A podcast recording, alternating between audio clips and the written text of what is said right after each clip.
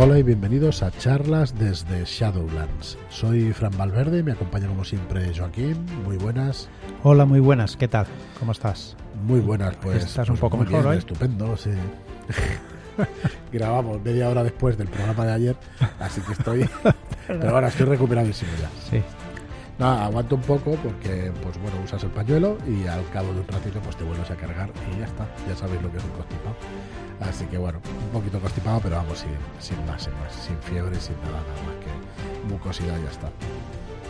Bueno, pues ya estamos aquí un episodio más y hoy toca Dungeons and Dragons, pero en este caso un manual que usa la SRD de, de Dungeons and Dragons. Usa esa SRD que es libre, ese, ese sistema de referencia de reglas libre para poder hacer nuestras propias ambientaciones. Y en este caso, pues es Killsmouth de Ángel González Olmedo, escrita por él y que eh, va a ser nuestra ambientación de cabecera en, en Shadowlands y que queremos hacer crecer con los años pues todo lo que seamos capaces. Entonces, eh, como cada martes vamos hablando de una parte del libro de la ambientación de Kismouth. Kismouth es una ciudad de Providence donde un día esos primigenios llegaron de las estrellas y dejaron su impronta, su marca y mucho más que su impronta y su marca, Sí, sino que vinieron más. muchos Mm. de ellos. Vale, así que bueno, tratamos la ambientación de Kismuth en los programas anteriores antes de hablar de las culturas y estamos precisamente en esos apartados de cultura eh, que son lo que son las razas en Dungeons and Dragons, en el manual del jugador. Eh, más cositas. Eh, antes de empezar con este Kismuth y seguir con dos eh, culturas jugables, eh, deciros que acaba la preventa de los cinco escalones este viernes, este viernes día 25, perdón, de febrero, acaba la preventa de los cinco escalones, una aventura para Cthulhu séptima edición, para la llamada de Cthulhu séptima edición, escrita por Enrique Camino y eh, es una aventura victoriana que además se ambienta en Liverpool, no en Londres, cambiamos un poquito y nos vamos a Liverpool en esa época de industrialización y finales del siglo XIX. Que nosotros hemos jugado y, Y que está nos estupenda. ha- nos ha encantado. que está estupenda. Eh, cuatro, entre dos y cuatro sesiones es lo que os podemos Claro. decir, porque depende del grupo, va de una manera o de otra. Yo creo que más cuatro sesiones. Sí, ¿eh? sí, Pero porque bueno. hay bastantes personajes a los Sí. que investigar o interrogar a pregun- mucha gente, interrogar. sí, sí. sí, sí, sí. Es una aventura de investigación. Y diríamos de terror gótico, no, Mm, bueno, terror victoriano, ¿no? Estamos en este caso, no es Raven, no es un terror gótico tipo Edgar Allan Poe, pero sí es un terror victoriano, es un terror realista en este caso, en esa época, donde eh, si le metemos toda la carga emocional que tiene por lo que pasan las chicas de, de esa escuela, ¿no? Esas chicas protagonistas, Sí. pues yo diría que, eh, bueno, os gustará, os gustará mucho. Mm, Pues sí. Así que, bueno, allí la tenéis en eh, shadowlands.es barra escalones. Tenéis toda la información y si no, en la home, en la, en la página de inicio de shadowlands.es tenéis ahí un banner donde os llevará el producto o en la tienda, lo encontráis en cualquier lugar de la web. Y también tenemos que eh, empezamos preventa este mismo viernes, que es la redención de Albión. La redención de Albión es una campaña por Ian Sturrock, me parece ayer no dijimos el, el autor. Mil perdones, eh, que Ian o Ian nos escucha todos los programas, Pues- así pues que seguramente mañana nos llamará. Bueno, perdonad por el cachondeo, pero sí que se nos olvidó. Mis disculpas, Sí. que es importantísimo. Si los autores no, la verdad es que no hay nada. No está muy bien que seamos bueno publicadores, editores, lo que quieras, pero sin la obra, pues no, se hace nada. no somos nadie. Así que nada, eh, bueno, deciros que empieza la preventa, que serán 39,95 euros y que en tienda saldrá 44,95 euros. Eh, va a ser un tomo bastante amplio, de entre 200 250 páginas tranquilamente. Y va a ser una campaña en dos volúmenes, pero que juntamos, eh, estaba, bueno, originalmente eran dos volúmenes y juntamos en esta edición en un solo volumen. La primera parte es La Niña Perdida, de los Girl, me parece que era en inglés, eh, y la segunda parte es Los Gusanos de los 60 Inviernos. Sí. Joaquín conoce la obra y no sé por qué ese nombre es raro, ¿no? No habrá ninguna criatura que se parezca a un gusano. Bueno, no lo sé. Quizá tenemos que Quizá. jugarla para saberlo. Eso es. Ya sabéis, aventura de esoterroristas, campaña de esoterroristas, que además es una campaña larga. 20, 25 sesiones mínimo a partir de ahí. Es una campaña sandbox que vais a tener, bueno, os van a dar el caso de una niña desaparecida, bueno, son 18 años lo que tiene esa mujer, pero Sí. Sí que se llama así. Exacto. Eh, y después tenemos, son dos capítulos Ajá. independientes el uno del otro, pero el segundo es consecuencia del primero. Con Eso lo cual, es, se es. puede jugar ¿eh? los dos eh, independientemente. Pero claro, el autor nos explicará cómo poderlos jugar. El segundo, sobre todo. cómo podemos jugar eh, a continuación o puedo- cómo podemos jugarlos independientemente el uno del otro. Eh, van a salir muchos tomos de esos terroristas, ya tenemos tres en la calle, si no recuerdo mal, efectivamente Sí. tres. Este será el cuarto, nos queda también el de conjuros, digamos, del esoterror, sería el quinto, el horror incesante que sería el sexto y dos volúmenes más. No queremos tampoco hacer diez libros porque podríamos haber partido este en dos, pero creemos que así pues va, va a haceros ahorrar dinero y bueno, vamos, va a quedar estupendamente porque es, pues como dice Joaquín, la consecuencia una de la otra, así que Exacto. Muy bien, pues vamos a volver ya a eso. Eh, bueno, estará tres semanas, eh, del 25 al 18 de marzo. Y bueno, recordad que también tenemos ahí Raven sobrevolando nuestras, nuestras conciencias, que el día 4 pues tendréis también la preventa de este Raven. Este jueves espero que contemos también con la presencia de Dani, Daniel, Daniel P. Espinosa, que es el autor, y que nos explique alguna cosita más de Raven, ya para esta semana en la que viene acabar un poco lo que es la ambientación y cositas, aunque bueno, podemos seguir bastante porque Raven es un libro también bastante, bastante amplio. Sí, están quedando unos podcasts muy, muy chulos. Sí, lo vas escuchando, ¿no? Sí. Y al final grabo con él solo y eso, y, y la verdad es que yo, vamos, encantadísimo. Eh, De hecho, hemos de coger un audio entero, eso hemos de... Mira, hay un par de cosas que lo decimos aquí en antena para que veáis cómo más o menos nos, nos vamos combinando las faenas. Tenemos que coger la explicación que hace Esculapio Cero, que hace Enrique Camino del sistema de estirpe de Dunwich en cada una de las partidas, hace la explicación de un trocito del sistema. Hay que unirlo porque vamos a tener media hora de la explicación de ese sistema en síntesis que va a quedar estupendo. Sí. Y lo de Raven Y lo de también. Raven también. sí. también. Yo diría que Sí, también. Como Por- ayuda a la lectura mientras estás leyendo las reglas y todo. Como y te ayuda lo puede escuchas, ser es estupendo. estupendo. La verdad es que es mucho más fácil de jugar. Nosotros venimos también, bueno, venimos, nos gustan mucho los juegos de mesa y en internet hay tutoriales de juegos de mesa Sí. de todos los del mercado, todos no, pero la gran mayoría de los juegos. Y ayudan muchísimo Sí. a la hora de comprender las reglas y de ponerte a jugar, pero muchísimo, muchísimo. Quizá no tanto a personas como nosotros que ya hemos jugado muchos juegos y que eh, vas con reconociendo los, patrones, tipos, los patrones, mecánicas las eso, mecánicas, pero personas que no jueguen tanto o que no estén tan acostumbradas o no juegan, lo hayan jugado nunca, estas ayudas así. Es imprescindible. Yo, vamos, son me parece imprescindible. Hoy en día, muy, muy además, que es fácil de publicar. Sí, Así que bueno, cogeremos esos audios y a ver si podemos hacer un audio que quedará un en el caso de Raven quedarán unos podcasts un poquito largos, pero yo creo que valdrán mucho la pena. Y luego también vamos a poner en la web los emails que estamos mandando explicando la ambientación y explicando el sistema de Raven. También creemos que es una muy buena cosa tener ese ese resumen y lo pondremos también en el blog, en nuestra web. Pero bueno, ya os iremos diciendo. Irá, irá siendo publicado en el blog porque es verdad que también ayudará mucho a la hora de la compresión del, del libro. Así que bueno, vamos a meternos ya con Kingsmouth, que vamos a tratar dos culturas hoy, los señores de las bestias y los vigilantes. Así que bueno, recordad, un Kingsmouth, una ambientación oscura, donde juntamos los mitos de Cthulhu con una ambientación totalmente hecha, es profeso para la ocasión, y de fantasía, pero no precisamente heroica, sino fantasía oscura, dura y, y bueno, que esperamos que os guste igual que a nosotros. vamos. Venga, pues vamos a empezar con los señores de las bestias. Bien, pues son los domadores de la naturaleza. Escondidas por Providence hay al- aldeas que veneran a Emerildo, el dios astado. Es el dios pues de la caza. Son buenos constructores, trabajan bien la madera y el metal. Desprecian la vida cosmopolita, pues consideran que las urbes no hacen sino que atraer la atención de los monstruos. Creen que es más prudente vivir en la naturaleza sin ningún temor.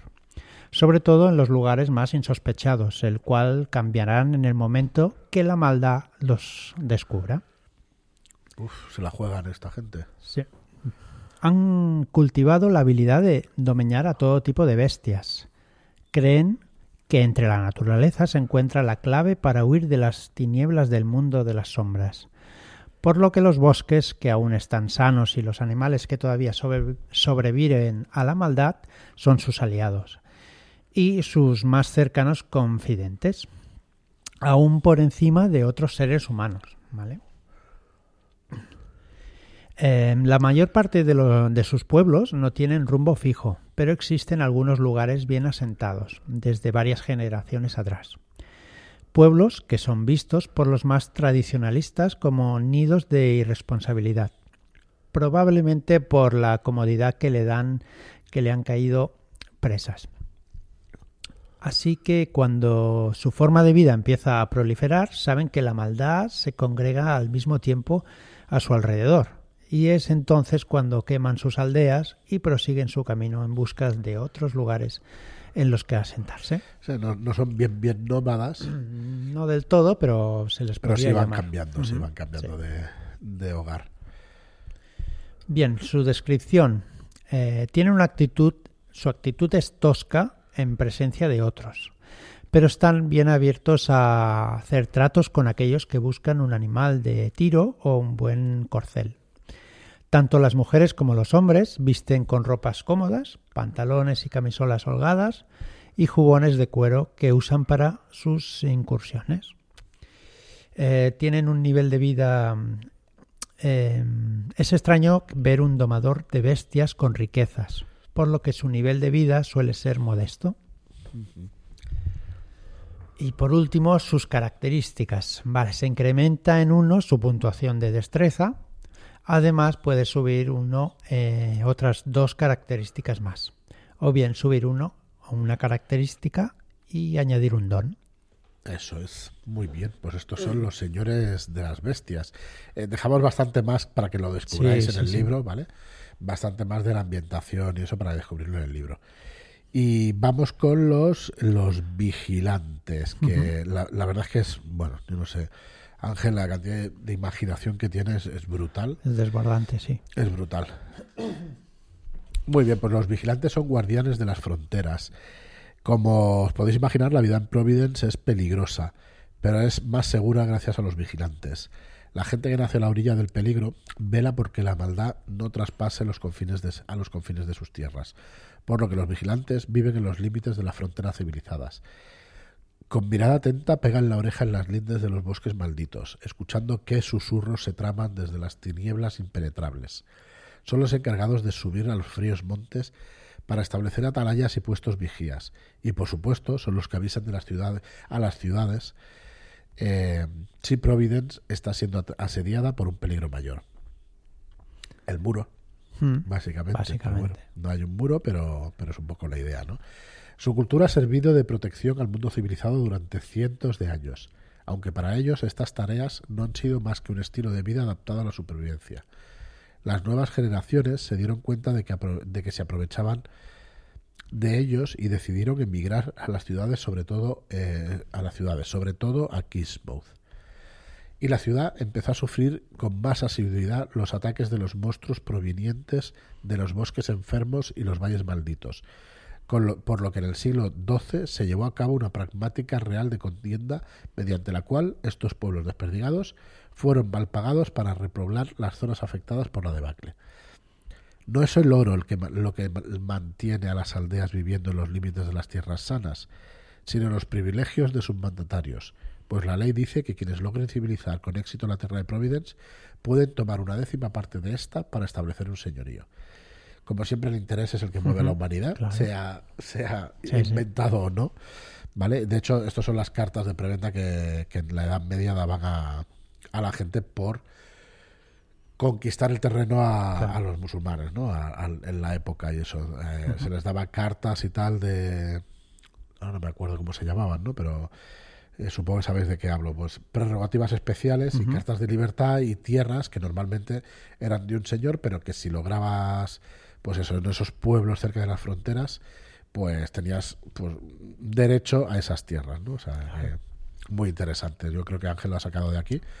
Ya cuando venga a hablar con nosotros, a ver si nos acordamos de preguntarle. Bueno, estos pagos desde la ciudad de Kingsmouth no son más que una inversión para mantener el peligro a raya. Por supuesto, hay intereses académicos. Los eruditos piden al alto consejo que parte del dinero destinado sea para sufragar expediciones para estudiar estos puntos geográficos y la oscuridad que mora en ellos, lo que molesta a muchas aldeas de vigilantes y surgen enemistades por ello, sobre todo cuando tienen que soportar la presencia inoportuna de un, de un funcionario capitalino. Sí, encima que te vigilan la, zona, pues encima vas a, Normal. A, a vigilarlos a ellos. Muy bien, perfecto. La descripción. Estas personas, estos vigilantes son atléticos y son personas curtidas. Los vigilantes son gentes nacidas en granjas, pueblos y otros lugares muy cercanos al peligro. También agrupan a montañeses y guardabosques, muchos de los, muchos de los cuales han osado trabajar como espeleólogos internándose en las entrañas de la tierra o como exploradores de bosques oscuros y desconocidos. Los montañeses suelen ser altos, con piel tostada por el sol y de actitud recia. Los silvanos de los bosques son de cuerpos más ligeros y están apegados al arco y son gráciles como los felinos, mientras que los moderadores de los páramos son curtidos y resistentes. Tenemos tres subculturas aquí. Eso es, los vigilantes de la montaña, los vigilantes de los bosques y los de los páramos, ¿vale? Aquí en la subida de característica, ahora os digo el nivel de vida, pero la subida de característica, los de la montaña, vigilantes de la montaña, tienen más uno a la característica de fuerza. Los de los bosques tienen más uno a la característica de destreza y los de los páramos más uno a la constitución, ¿vale? Eh, también puedes... Eh, aumentar uno en dos características o aumentar uno en una característica y añadir un don, ¿vale? Y luego, pues el nivel de vida suele ser muy modesto, ¿vale? Y excepcionalmente, bueno, puede ir de pobre a modesto, pero muy excepcionalmente al nivel de vida de rico. Supongo que habrá descubierto algunas ruinas o alguna cosa que le haya hecho pues, pues tener más dinero que el resto de sus congéneres. Así que bueno, ya veis, esta cultura que no razas, que no las hemos llamado así. Eh, bueno, interesantísima. Es, pues muy parecido al tema del muro y tal. Lo que pasa es que no sé, están más desperdigadas, no es exactamente que vivan una no es, No es lo mismo, exacto. No es lo mismo, pero, pero un poco la idea iría por ahí, ¿no? Pero la idea es un poco de reconquista, como estábamos diciendo. Muy probablemente Ángel se haya basado en, esas cartas, ¿cómo se llaman? Ahora no me acuerdo son cartas que, que, de libertad de esos pueblos y eso. Eh, recuerdo, creo que es en. ¿Dónde están las minas de sal? Aquí en Barcelona, en Solsona. En Solsona, sí.